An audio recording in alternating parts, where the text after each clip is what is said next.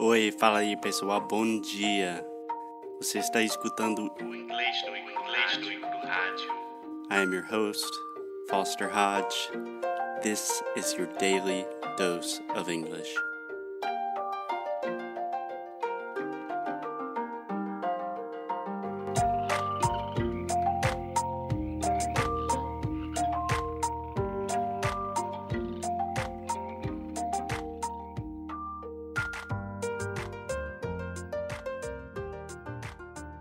Hey, Alexia. Welcome to another episode of English do Rádio. What's up? Hey, Foster. How are you? I'm doing just fine. How are you? I am fine as well. That's great. Great. So, Alexia, today I believe is part four, part five. I believe I can fly. Yes. I believe I can Alexia's.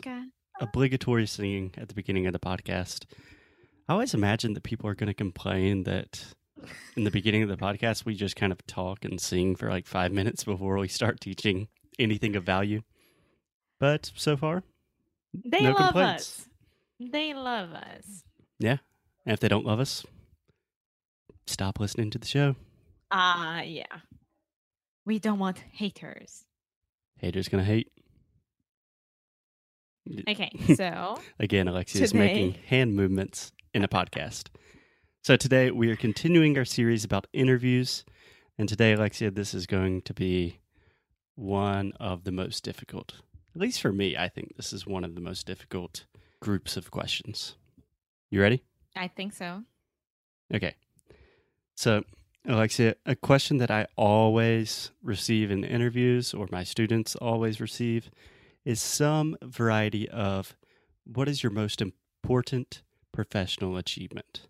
Do que, que você mais se orgulha no seu na sua trajetória profissional, né? Seria. É, na sua vida profissional. É. Sim.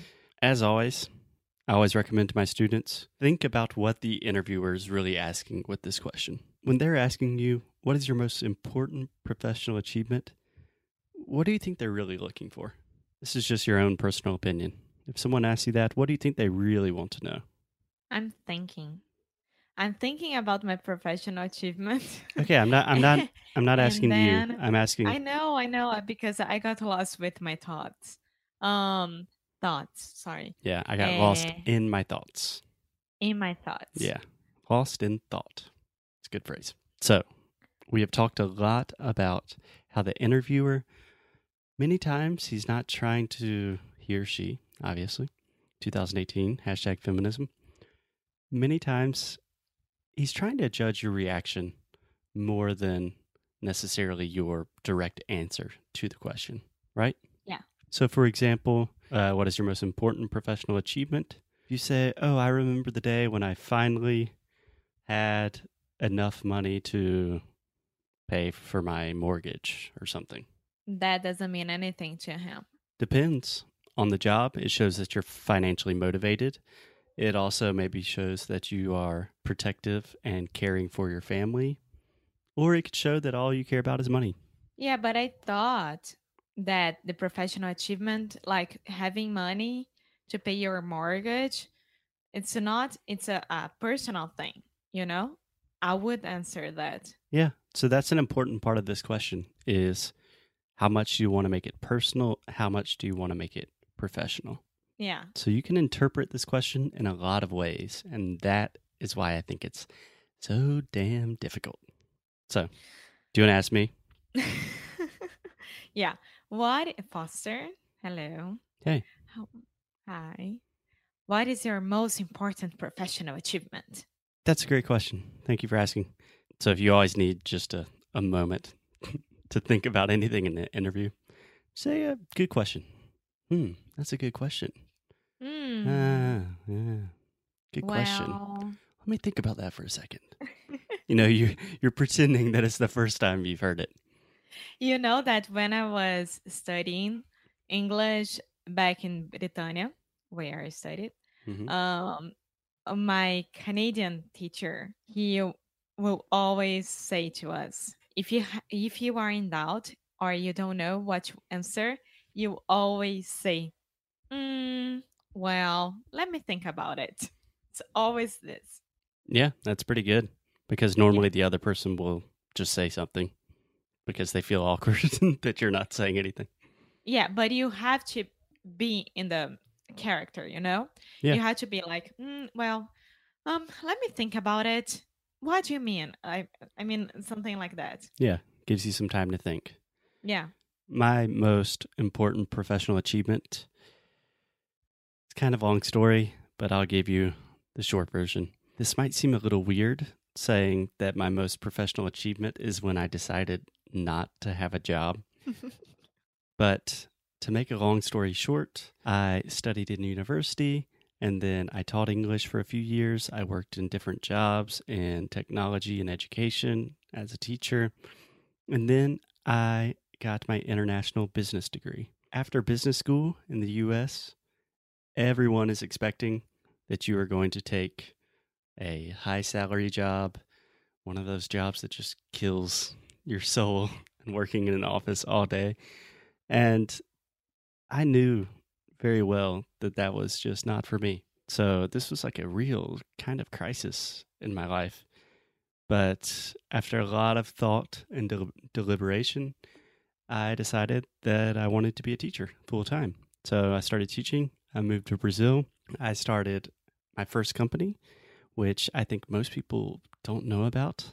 But if you're interested, Alexi and I also have another podcast called Carioca Connection, where we teach Brazilian Portuguese to English speakers. Gringo tudo. Yeah, if you want to hear Foster embarrassing himself in Portuguese, it's probably good for some laughs. Really, that that kind of jump, that that new period in my life where I decided that I'm going to be in control of things, that I'm going to work as hard as I need to, that I'm not going to let other people write the rules for my life. That is definitely the most important achievement, probably of my life, professionally, personally, because it affected so many different areas. I would not recommend that answer for most people. Probably, I would not recommend that answer to anyone, but it's the truth. yeah. I was thinking about mine. I think that my most important professional achievement was when I got fired from Porta, Porta dos Fundos. Só para vocês saberem, a Viacom comprou Porta e aí muita gente foi mandada embora nessa história. E eu fui uma delas. Eu trabalhava há quatro anos no Porta dos Fundos e aí me mandaram embora em junho, julho do ano passado. English And- podcast. And then I stop, stop. That I can say some things in Portuguese. So it's a context. Okay, you can do what you want. I'm Thank you. you. I am my own boss. That's my most important professional achievement. That's why. So, uh, when I got fired, I didn't know what to do, and then I, Foster and I we decided to start English no Cru for real, full time, only with that and Carioca Connection. After five years working for somebody else and making other people rich and not earning anything that you deserve nowadays it's really really cool to see the things that you are building is growing up mm-hmm. and making other people happy and teaching a lot of people english and portuguese and sharing everything that we know and it's really really good That's awesome. Yeah. Yeah. So Alexia had the courage to quit her job only when we were starting our second company, when I was already broke with no money in one company. so, Alexa, obviously we have similar stories. I think that this kind of story, like a big life transformation, is good in some context. Perhaps if you are applying for a certain kind of position that requires a lot of flexibility or a lot of entrepreneurship kind of skills, then that's great. Maybe if you're applying for a position at a startup, then this kind of story works really well. For most just typical corporate jobs, I would recommend choosing a really important project, the most important project that you have in your life. Tell as much as you can about why that project was important to you and the things that you did to help that project su- succeed. Yeah. if I think about my years at Porta, I could say about Tutorial, which is uh, the, the the games channel from Totoro Oi, Tutório. that we created all by ourselves. Totoro, Gustavo Chagas, and, and me. That's it. Yeah. So I would tell them about it. I think that's a great idea. I always recommend choosing a personal project, but really trying to create a narrative and create a story around that project. So you don't want to say, like, so we started the channel, we did this, and we recorded the videos. You really want to say, Like- all your responsibilities, what you done. Yeah, you have to make a story. People love stories. So, Alexia, this question is connected to another question, which is super hard. I have received it many times, and my students get it probably less frequently than the first question, but it still appears every now and then. So, this question is why should we hire you? I've had two interviews where before the interviewer said anything, she said, Okay, let's just be direct can you tell me why you are the best person for this job? And I was like, um, uh, okay, I'm just going to start with my little pitch I memorized. My name's Foster. I was born in South Carolina. I'm a very good boy. Everyone likes me. Again, Alexia, do you have an idea of what the interviewer is looking for when they say, why should we hire you? In terms of your reaction, what do you think they are observing in your reaction? Mm, if you if you know what to answer calmly and very directly. I don't know. Yeah, I think one is, yeah, they're going, they're trying to see if you're freaking out or not. Yeah. Like, why should we why not? I mean, look at me. yeah. Do you know my name? My name is Alexia Souza. Sabe com quem você está falando? Você não tem ideia do que você está falando. Yeah. so, do you have an idea of how you would answer this question?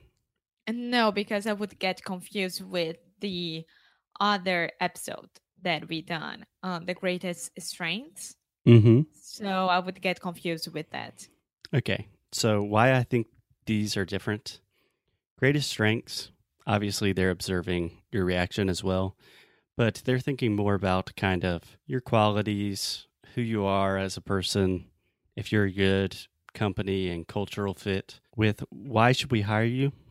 I think the most important thing is they're looking for unique qualities that you have, that you've thought about, and that you can articulate and speak to your experience to that no one else has. So, why are you the best candidate? So, for example, let's imagine that I am applying for a job at an English school as an English teacher in Brazil, and they say, Foster, let's get straight to the point. We have a lot of English teachers that we should that we are interviewing. Why should we specifically hire you? Then I could talk about my background in phonetics. Very few English teachers are native, not Native Americans, native English speakers from the US that also have a deep knowledge of phonetics that can teach students how to use their mouths. I imagine no one in the school right now knows how to do that. And that's probably why most of these students still don't speak English fluently. And I am uniquely qualified to do that. I've been doing it for 10 years. Look at any of my stuff on the internet. Hire me now. You know that I would hire you. Yes, Emma. You already hired me pretty much. Yeah, we're going to have to have a team meeting after this about who's the boss. Again, I like to work with some scripts. Yeah. So if you can build a script for that, you won't get in trouble at all. Absolutely. Absolutely. And it's always depends on the job. So, for example, if you are applying for an internship or an entry level position, you don't need to say something like, Hey, I'm the only person that can do this job. You know, I'm uniquely qualified to do this job better than anyone. If you say that, they're like, okay, great, whatever. If you are applying for an internship, you always have to say, I am here to learn a lot. I want to learn how to do everything that you can teach me. Like, Yeah, Yeah. In that situation, I would focus on the idea of the experience that you're here to learn and the idea that you're willing to do anything. That I'm here Ah, to learn and I'm going to work my butt off. yeah, just to make it clear, internship is estágio. Yeah. Yeah. Yeah. Some people call it slave labor. Other people call it estágio. cool, Alexia. So I think every time I say slave in the podcast, that is a good time for us to end. Yeah. Okay, so we will continue with I think the last episode. Two more about interviews and we're done. Yes, 2 We'll more. Return to the fun stuff. Eu espero que vocês estejam gostando. Senão a gente vai fazer de qualquer jeito. Tchau, tchau. Você tá muito rebelde hoje. Tchau. See ya.